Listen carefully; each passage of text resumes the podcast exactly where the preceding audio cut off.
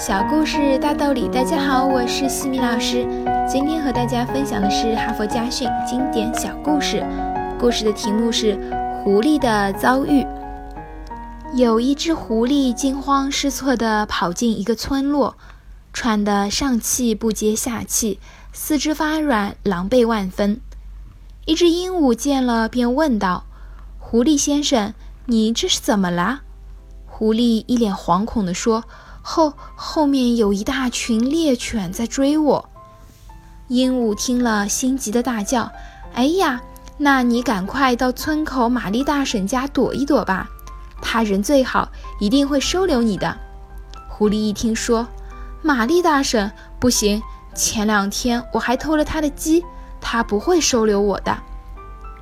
鹦鹉想了想，又说：“没关系。”史密斯大爷的家离这里也不远，你赶快跑到他那儿去躲起来呀！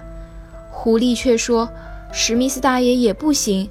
前几天我趁他不在家的时候，偷吃了他孙女养的金丝雀，他们一家正痛恨着我呢。”鹦鹉又说：“那么你去投靠杰弗逊大夫吧，他是这村里唯一的医生，非常有爱心，一定不忍心看着你被抓的。”狐狸尴尬地说：“那个杰弗逊大夫吗？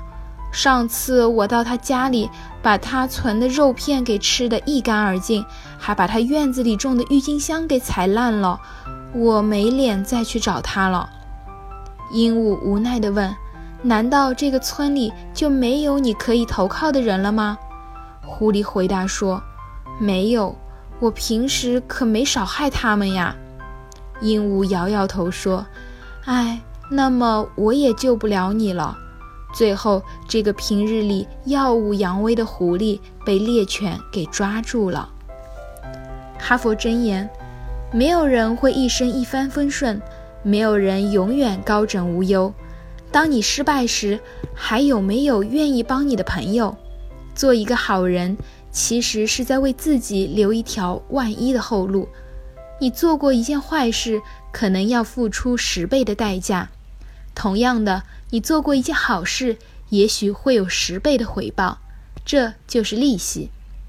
你平时怎样待人，最终会决定你失意时别人怎样待你，也决定了你的失败究竟是一塌糊涂，还是有惊无险。今天的分享就到这里。